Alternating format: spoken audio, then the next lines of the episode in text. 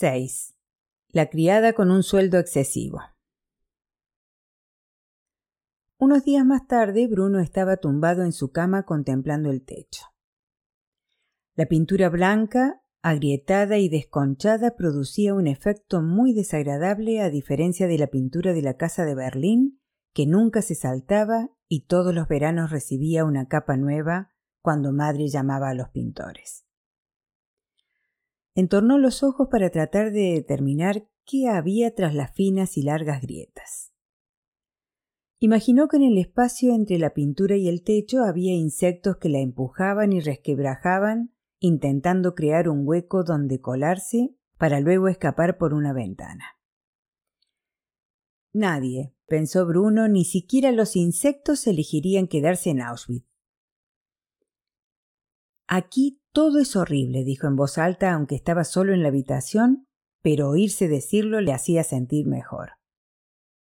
Odio esta casa, odio mi habitación y hasta odio la pintura. Lo odio todo, absolutamente todo. Acababa de decirlo cuando María entró por la puerta cargada con un montón de ropa lavada y planchada de Bruno. Vaciló un momento al verlo allí tumbado, pero inclinó la cabeza y se dirigió en silencio hacia el armario. Hola, dijo Bruno. Aunque hablar con una criada no era lo mismo que hacerlo con amigos, no había nadie más por aquí con quien mantener una conversación y era mucho más lógico que hablar solo. No había visto a Gretel por ninguna parte y comenzaba a preocuparle la posibilidad de enloquecer de aburrimiento. Señorito Bruno, saludó María con voz queda mientras separaba las camisetas de los pantalones y la ropa interior para luego acomodarlo todo en diferentes cajones y estantes. Supongo que estás tan descontenta como yo con este nuevo plan, dijo Bruno. La criada lo miró con cara de incomprensión. Con esto, explicó Bruno incorporándose y mirando alrededor. Todo esto. ¿Verdad que es espantoso? Tú también lo odias, ¿no? María iba a responder, pero se contuvo y tras vacilar un instante se puso a gesticular con la boca como probando diversas palabras que no acababa de juzgar apropiadas. Bruno la conocía de toda la vida. María había empezado a trabajar para ellos cuando él tenía solo tres años, y en general siempre se habían llevado bien. Pero hasta entonces ella nunca había dado señales de tener vida propia. Se limitaba a hacer su trabajo, sacar el polvo, lavar la ropa, ayudar con la compra y en la cocina. A veces llevaba a Bruno a la escuela y lo iba a buscar, aunque desde su noveno cumpleaños decidió que ya era bastante mayor para ir a la escuela y volver a casa solo. ¿Qué pasa? ¿No te gusta esto? preguntó al fin la criada. ¿Gustarme? replicó Bruno con una débil risita. ¿Gustarme? repitió con mayor énfasis. Pues claro que no me gusta. Es espantoso. No hay nada que hacer nadie con quien hablar o jugar. No irás a decirme que estás contenta de que nos hayamos mudado aquí, ¿verdad? Me gustaba el jardín de la casa de Berlín, dijo María sin contestar directamente. A veces cuando hacía una tarde templada me sentaba fuera, al sol, y almorzaba, bajo, y almorzaba bajo la hiedra aralia que crecía junto al estanque. Había unas flores preciosas y un perfume me gustaba ver las abejas revoloteando alrededor de las flores. Si no las molestabas, no te hacían nada. Entonces esto no te gusta, ¿verdad? insistió Bruno. ¿Lo encuentras tan horrible como yo? María arrugó la frente. Eso no tiene importancia, dijo. ¿Qué es lo que no tiene importancia? Lo que yo piense. Claro que tiene importancia, protestó Bruno como si María se lo estuviese poniendo difícil a propósito. Tú formas parte de la familia, ¿no? No creo que tu padre esté de acuerdo con eso, dijo ella, esbozando una sonrisa, pues las palabras del niño la habían conmovido. Bueno, te han traído aquí contra tu voluntad igual que a mí. Si quieres saber mi opinión, estamos todos en el mismo barco, y el barco hace agua. Bruno creyó que María le daría su propia opinión, pero se limitó a dejar el resto de la ropa encima de la cama y apretar los puños como si estuviera muy enfadada por algo.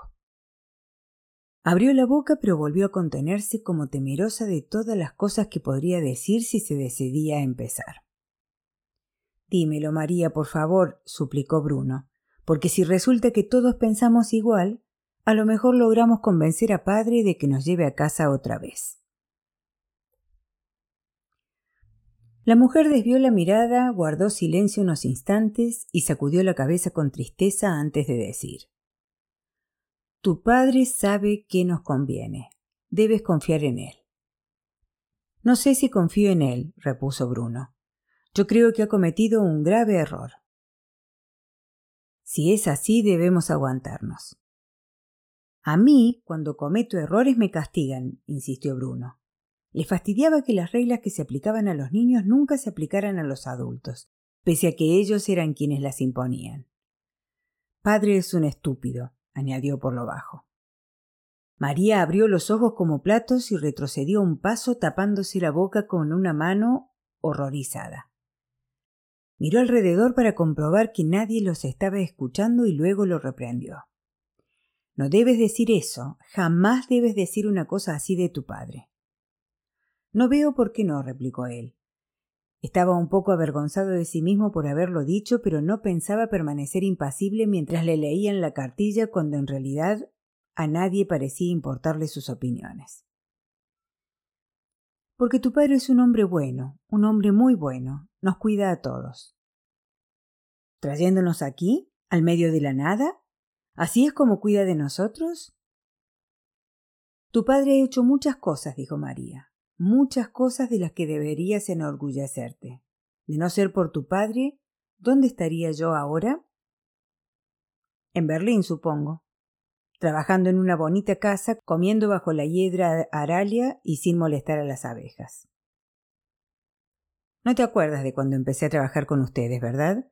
replicó María en voz baja, sentándose un momento en el borde de la cama, algo que nunca había hecho. ¿Cómo vas a acordarte? Entonces solo tenías tres años. Tu padre me acogió y me ayudó cuando yo lo necesitaba. Me ofreció un empleo, un hogar. Me alimentó. No puedes imaginar lo que es pasar hambre. Tú nunca has pasado hambre, ¿verdad? Bruno frunció el entrecejo. Quería mencionar que precisamente en este momento se le estaba despertando el apetito, pero miró a María y comprendió por primera vez que nunca había considerado que ella fuera una persona con una vida y una historia propia.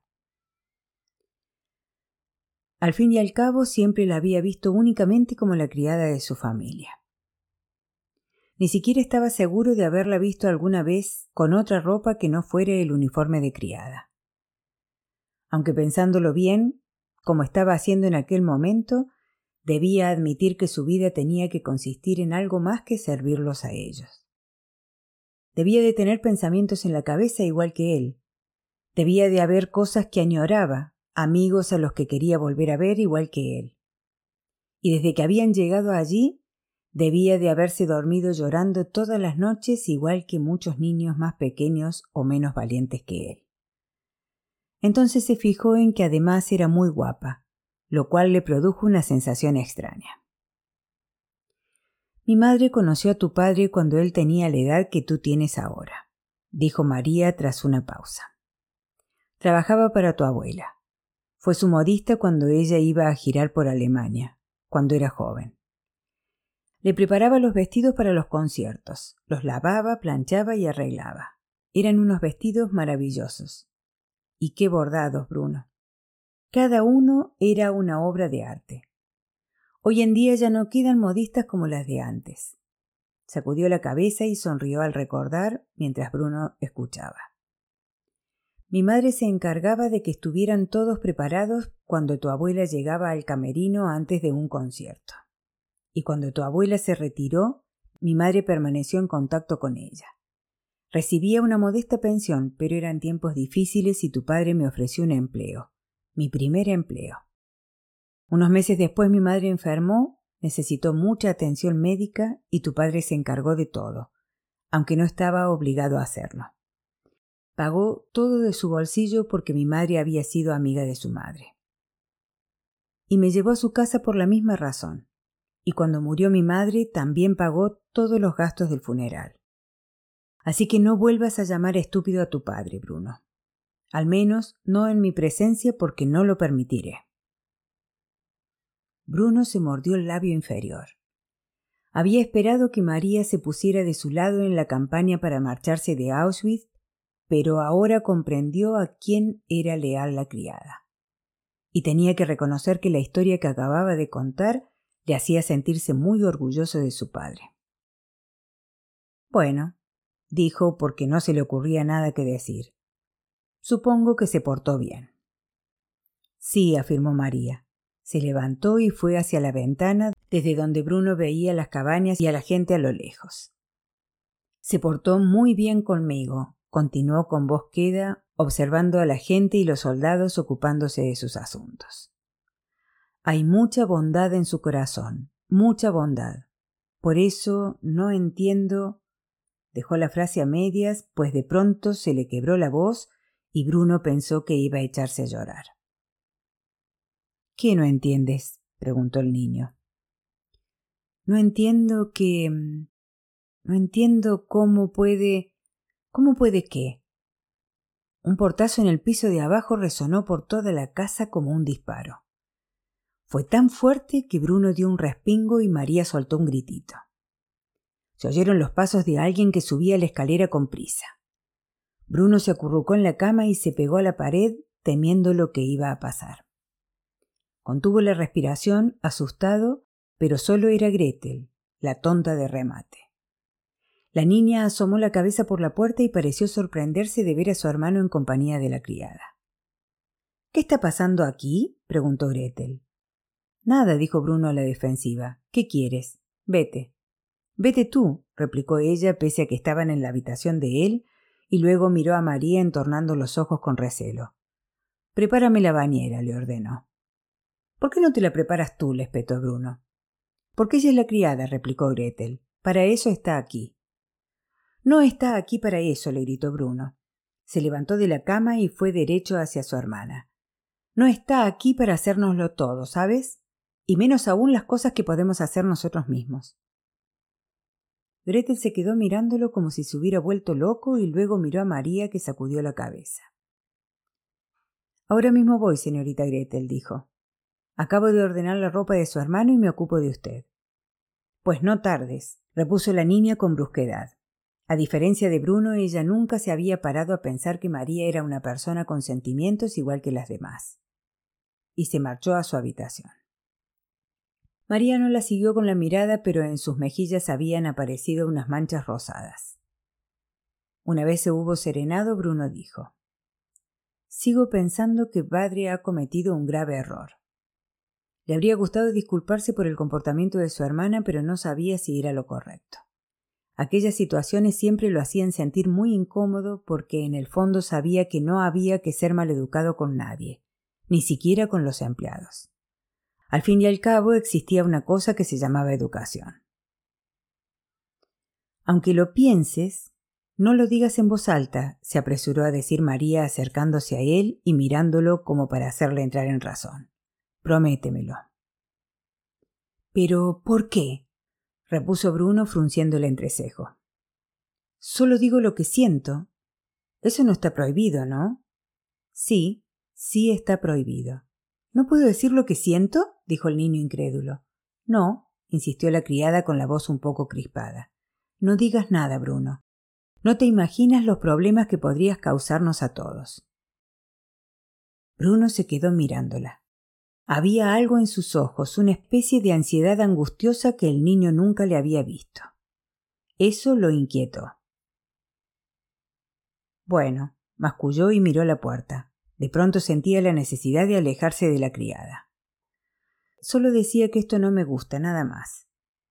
Solo te daba un poco de conversación mientras tú guardabas la ropa. No es que esté planeando escaparme ni nada parecido. Aunque si lo hiciera no creo que nadie me criticara por ello. ¿Y matar a tus padres del disgusto? replicó María. Bruno, si tienes algo de sentido común te quedarás callado y te concentrarás en tus deberes y en lo que te diga tu padre. Tenemos que cuidarnos hasta que esto haya terminado. ¿Qué más podemos hacer? No está en nuestras manos cambiar las cosas. De pronto y sin motivo aparente, Bruno sintió un súbito impulso de llorar. Eso lo sorprendió incluso a él y parpadeó varias veces seguidas para que María no se diera cuenta de cómo se sentía. Aunque cuando volvió a mirar a la criada pensó que quizás sí había algo extraño en la atmósfera aquel día, porque ella también tenía los ojos llorosos. Todo aquello lo incomodó mucho, así que se dirigió hacia la puerta. ¿A dónde vas? preguntó María. Afuera, refunfuñó Bruno, por si te interesa saberlo. Salió despacio de la habitación, pero en el pasillo aceleró el paso y bajó la escalera a toda prisa porque de pronto tenía la impresión de que si no salía de la casa inmediatamente, se desmayaría. Unos segundos más tarde estaba afuera y echó a correr de una punta a otra del camino de la casa porque necesitaba moverse, hacer algo que lo cansara. A lo lejos vio la verja que conducía a la carretera que conducía a la estación del ferrocarril que conducía a su antigua casa. Pero la idea de volver a Berlín, la idea de escaparse y quedarse solo, era aún más desagradable que la idea de quedarse en Auschwitz.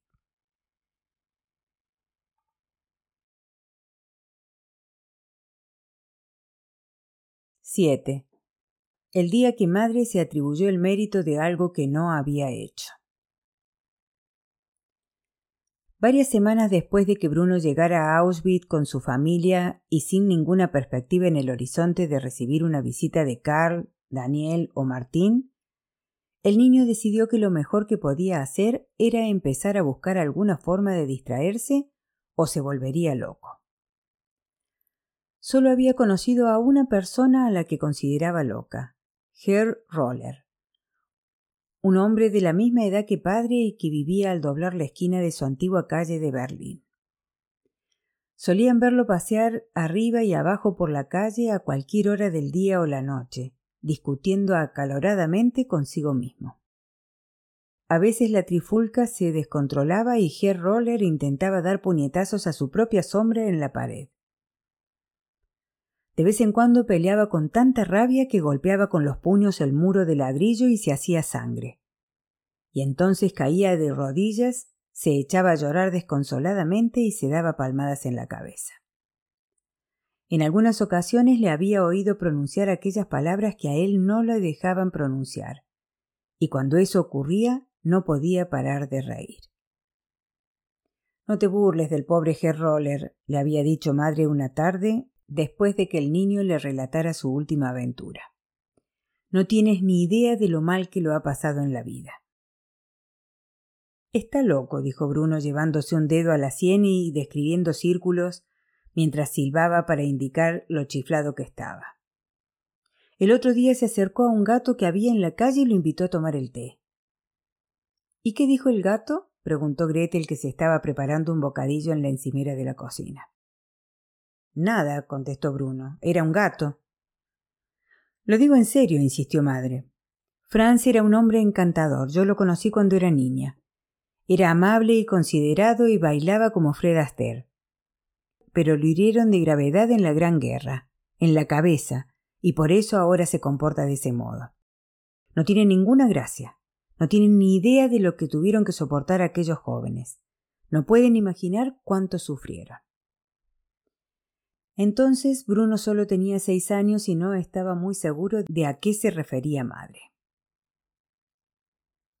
Eso pasó hace mucho tiempo, explicó ella cuando su hijo se lo preguntó. Antes de que tú nacieras. Franz fue uno de los jóvenes que lucharon por nosotros en las trincheras. Tu padre lo conocía muy bien. Creo que sirvieron juntos. ¿Y a padre qué le pasó? No importa. La guerra no es un tema de conversación agradable. Me temo que dentro de poco pasaremos mucho tiempo hablando de ella. Aquel diálogo había tenido lugar unos tres años antes de que la familia se mudara a Auschwitz, y durante ese tiempo Bruno no había pensado mucho en Herr Roller.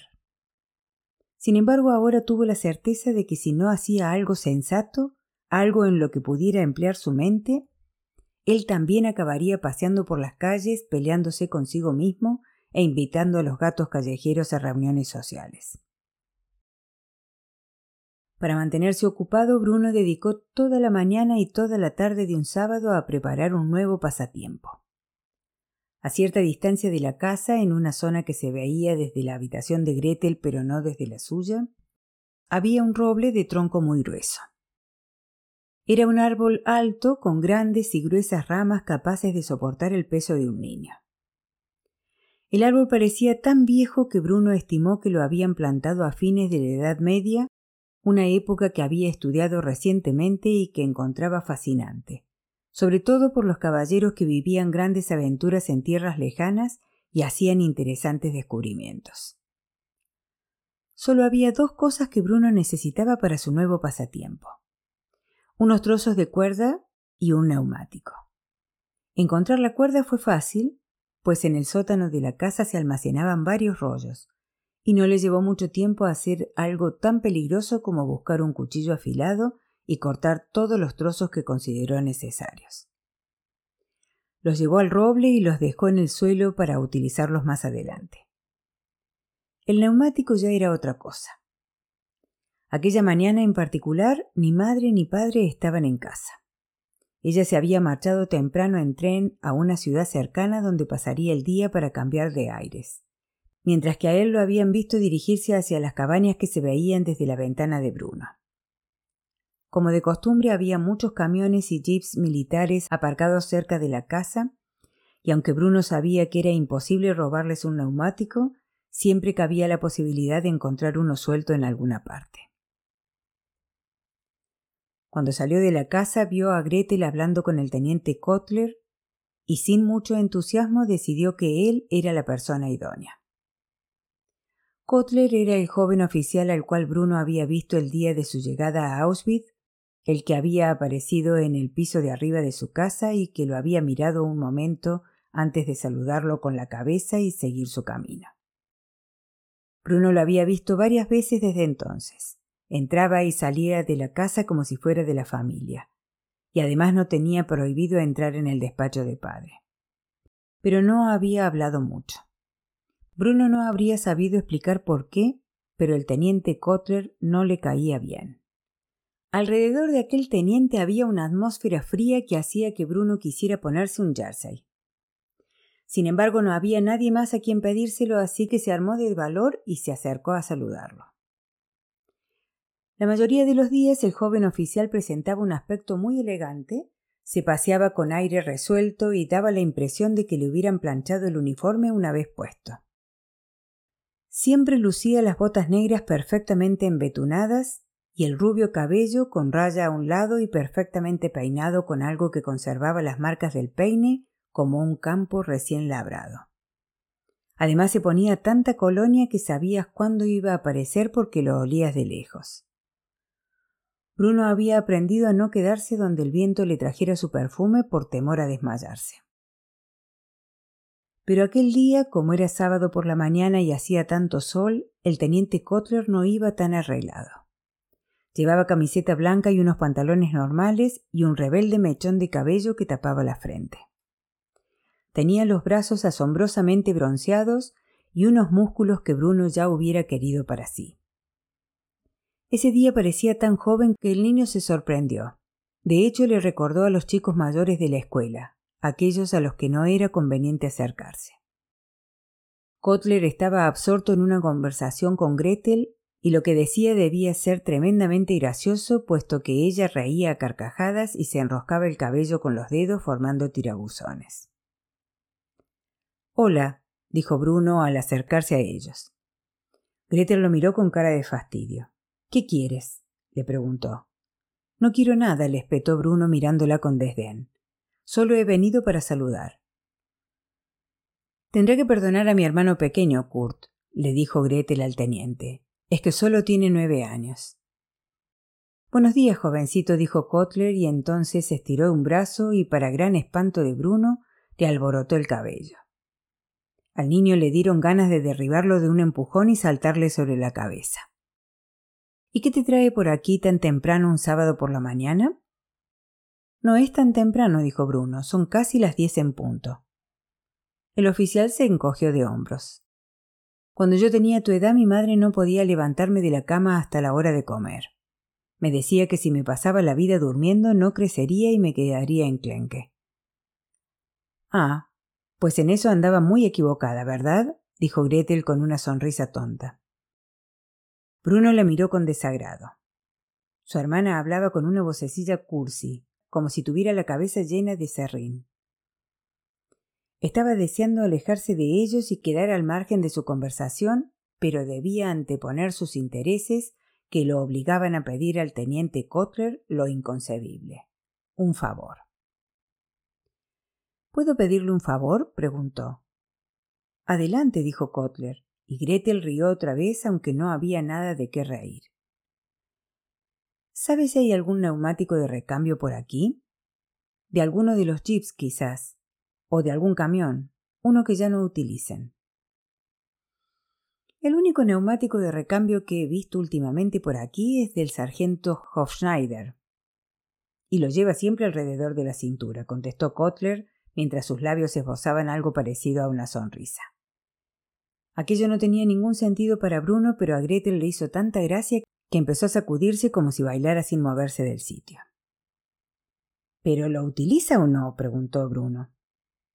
¿El sargento Hofschneider? Sí, me temo que sí. Le tiene mucho aprecio a su neumático de recambio. Basta, Kurt, dijo Gretel secándose las lágrimas. ¿No ve que no le entiende? Solo tiene nueve años. ¿Quieres hacer el favor de callarte? replicó el niño mirando con fastidio a su hermana. Ya era bastante penoso tener que pedirle un favor al teniente y solo faltaba que su propia hermana se burlara de él en ese momento. Tú solo tienes doce años, añadió. Deja de fingir que eres mayor de lo que eres. Tengo casi trece años, Kurt, dijo Gretel con brusquedad, el semblante demudado. Los cumpliré dentro de quince días. Soy un adolescente, como usted. Kotler sonrió y asintió con la cabeza, pero no dijo nada. Bruno lo miró a los ojos. Si hubiera tenido delante a otro adulto, habría puesto los ojos en blanco para dar a entender que ambos sabían que las niñas eran tontas y las hermanas tremendamente ridículas. Pero aquel no era cualquier adulto. Aquel era el teniente Kotler. Bueno, dijo Bruno ignorando la mirada de rabia que Gretel le dirigía. Aparte de ese, ¿hay algún otro sitio donde pueda encontrar un neumático desechado? Claro que sí, dijo el teniente que había dejado de sonreír y de pronto parecía estar aburriéndose con todo aquello. ¿Pero para qué lo quieres? Quiero construir un columpio. Ya sabe, con un neumático y cuerda colgado de las ramas de un árbol. Ah, ya. Kotler asintió con la cabeza como si para él aquellas cosas solo fueran recuerdos lejanos, pese a que, como Gretel había señalado, él tampoco era más que un adolescente. Sí, yo también me hacía columpios cuando era pequeño. Mis amigos y yo pasábamos tardes estupendas jugando con ellos. A Bruno le sorprendió tener algo en común con él, y más aún saber que el teniente Kotler había tenido amigos. Así pues, ¿qué le parece? preguntó. ¿Hay alguno por aquí? Kotler lo miró fijamente como si vacilara entre darle una respuesta directa o intentar alguna chanza más. Entonces vio a Pavel, el anciano que por las tardes acudía a la cocina a pelar las hortalizas para la cena antes de ponerse la chaqueta blanca y servir la mesa, dirigiéndose hacia la casa y por lo visto se decidió. ¡Eh, tú! gritó y añadió una palabra que Bruno no entendió. Ven aquí, dijo la palabra otra vez, y su áspero sonido hizo que Bruno desviara la mirada y se sintiera avergonzado de formar parte de aquella escena. Pavel fue hacia ellos y el joven oficial le habló con insolencia, pese a que podría haber sido su nieto. Lleva a este jovencito al almacén que hay detrás de la casa. Amontonado junto a una pared verás unos neumáticos viejos. Que elija uno, y tú se lo llevas a donde él te diga. ¿Has entendido? Pavel sujetó su gorra con ambas manos y asintió, agachando la cabeza más aún de lo que habitualmente la agachaba. Sí, señor, respondió en voz baja casi inaudible. Y después cuando vuelvas a la cocina asegúrate de que te lavas las manos antes de tocar la comida. Asqueroso. El teniente repitió aquella palabra que ya había empleado dos veces y al hacerlo escupió un poco. Bruno miró a Gretel que había estado contemplando embelesada los reflejos del sol en el cabello de Kotler, pero que en ese momento parecía un poco incómoda, como su hermano. Ninguno de los dos había hablado con Pavel hasta entonces, pero era muy buen camarero y según padre, los buenos camareros no abundan. Ya puedes irte, dijo el teniente. Pavel dio media vuelta y guió a Bruno hasta el almacén. De vez en cuando el niño miraba hacia atrás a su hermana y al oficial, porque sentía el impulso de volver allí y llevarse a Gretel, pese a que era una pesada y una egocéntrica y la mayor parte del tiempo se mostraba cruel con él. Pero no le hacía ninguna gracia dejarla sola con un individuo como el teniente Kotler. Desde luego no había forma de disimularlo. El teniente Kotler era sencillamente repugnante.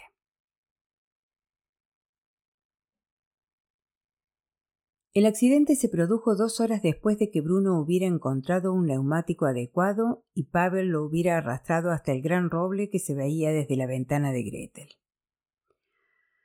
Bruno había trepado y bajado, trepado y bajado y trepado y bajado por el tronco para atar bien un extremo de las cuerdas a las ramas y el otro al neumático. Hasta ese momento toda la operación había sido un éxito rotundo y la había construido un columpio similar en otra ocasión, aunque con la ayuda de Carl, Daniel y Martín. Ahora lo estaba haciendo solo, lo cual comportaba que la operación resultara mucho más arriesgada. Y sin embargo lo consiguió. Por fin instalado en el centro del neumático, empezó a columpiarse como si no tuviera ni una sola preocupación, sin importarle que fuera uno de los columpios más incómodos en que se había sentado jamás. Luego se tumbó boca abajo sobre el neumático y se dio impulso con los pies contra el suelo. Cada vez que el neumático se balanceaba hacia atrás, Bruno alcanzaba a tocar el tronco de un árbol con un pie, lo que le permitía impulsarse para elevarse más rápido y más alto. Aquello funcionó muy bien hasta que de pronto resbaló del neumático justo cuando intentaba darse un nuevo impulso y cayó de bruces al suelo produciendo un ruido sordo. Todo se volvió negro, pero al punto recuperó la visión y se incorporó. En ese momento el neumático oscilaba hacia atrás y le golpeó la cabeza. El niño soltó un grito y se apartó de su trayectoria. Cuando por fin logró ponerse en pie le dolían mucho un brazo y una pierna pues había caído sobre ellos, aunque no creía que los tuviera rotos. Se miró la mano y la vio cubierta de arañazos y en el codo se había hecho un buen rasguño. La pierna le dolía más que el brazo y cuando se miró la rodilla que asomaba justo por debajo de sus pantalones cortos, vio un ancho corte que parecía estar esperando a que Bruno lo descubriera, pues en ese instante la herida empezó a sangrar profusamente.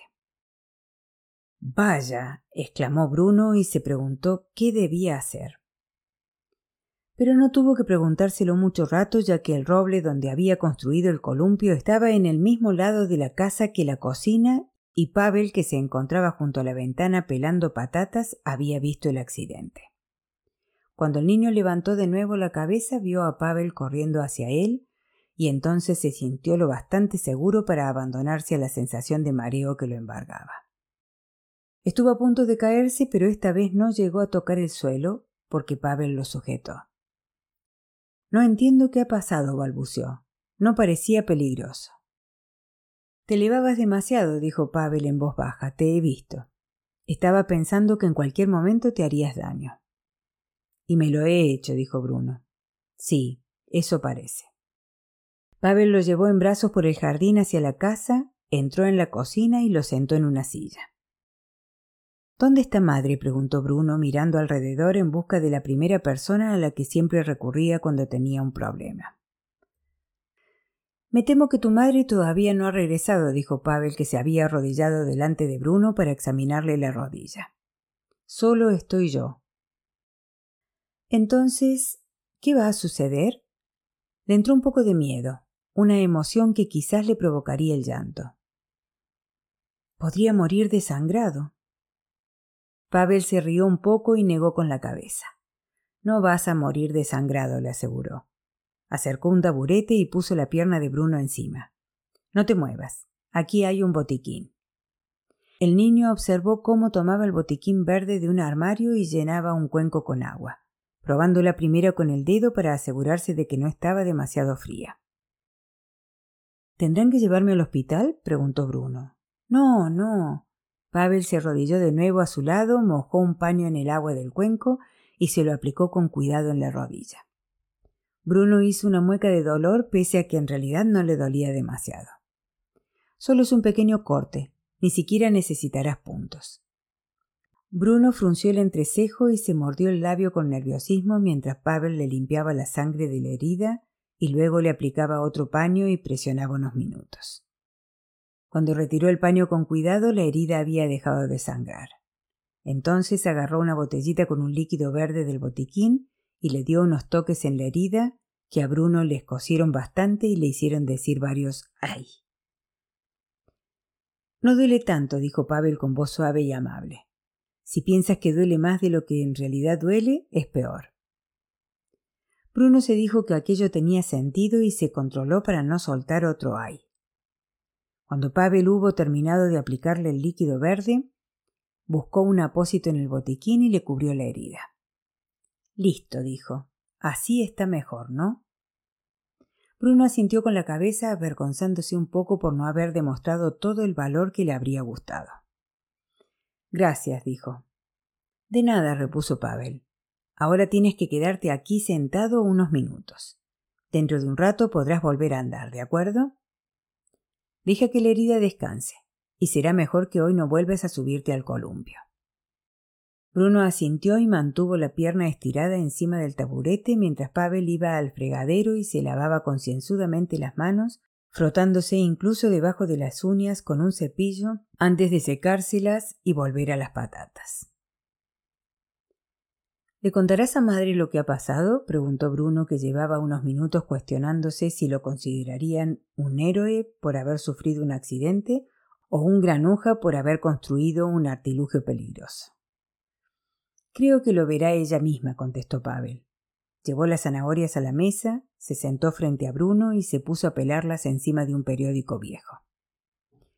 Sí, supongo que sí. A lo mejor quiere llevarme al médico. No lo creo, dijo Pavel en voz baja. Eso nunca se sabe, repuso Bruno, que no quería que le quitaran importancia a su accidente. Al fin y al cabo era lo más emocionante que le había pasado desde su llegada. Podría ser peor de lo que parece.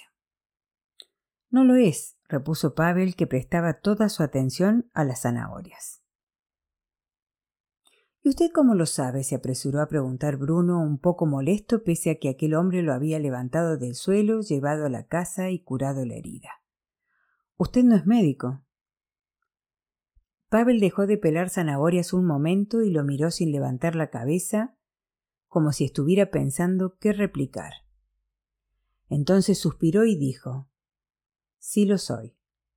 Bruno se quedó mirándolo sorprendido. Aquello no tenía ninguna lógica. Pero si usted es camarero, dijo despacio, y pela las hortalizas para la cena, ¿cómo puede ser también médico?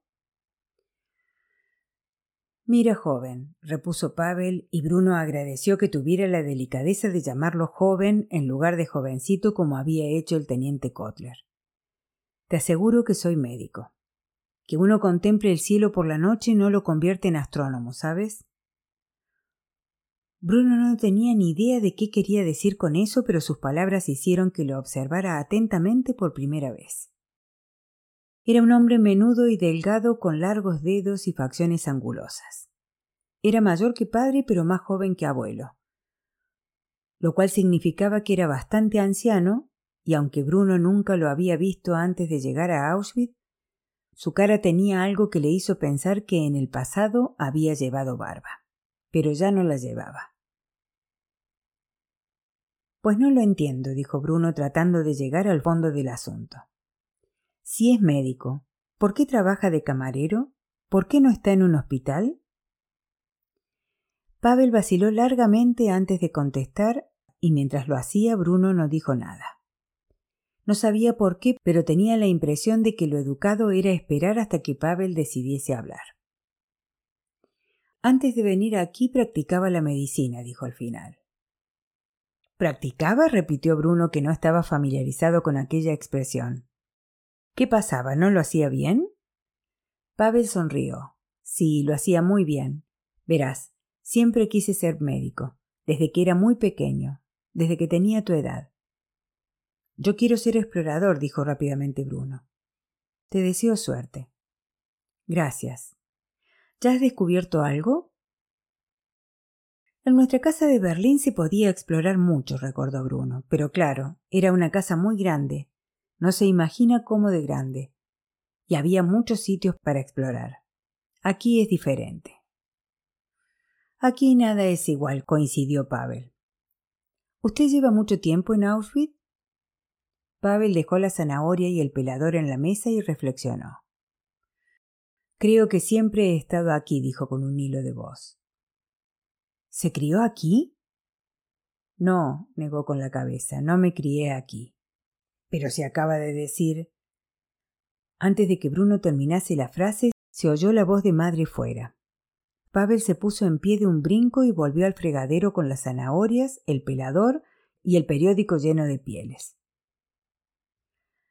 Le dio la espalda a Bruno, agachó la cabeza y no volvió a hablar. ¿Se puede saber qué te ha pasado? preguntó madre cuando llegó a la cocina y se inclinó para examinar el apósito que cubría la herida de Bruno. He construido un columpio y me caí de él, explicó el niño. Y entonces el columpio me golpeó la cabeza y casi me desmayo. Pero Pavel me trajo aquí, me curó y me puso un apósito. Aunque me escocía mucho, no he llorado. Ni una sola lágrima, ¿verdad que no, Pavel? Pavel se volvió ligeramente hacia ellos, pero no levantó la cabeza. Le he limpiado la herida, dijo el anciano con voz queda, sin contestar a la pregunta del niño. No hay nada que temer. Ve a tu habitación, Bruno, dijo madre, que parecía muy turbada. Es que. No discutas. Ve a tu habitación. Bruno bajó de la silla y al cargar el peso sobre la que había decidido llamar su pierna mala, le dolió un poco. A continuación salió de la cocina, pero mientras iba hacia la escalera oyó a madre dar las gracias a Pavel y se alegró porque parecía evidente que de no ser por él habría muerto desangrado. Antes de subir al piso de arriba oyó otra cosa, y aquello fue lo último que madre le dijo al camarero que afirmaba ser médico. Si el comandante pregunta algo, diremos que yo curé la herida de Bruno. Al niño le pareció terriblemente egoísta que madre se atribuyera el mérito de algo que no había hecho.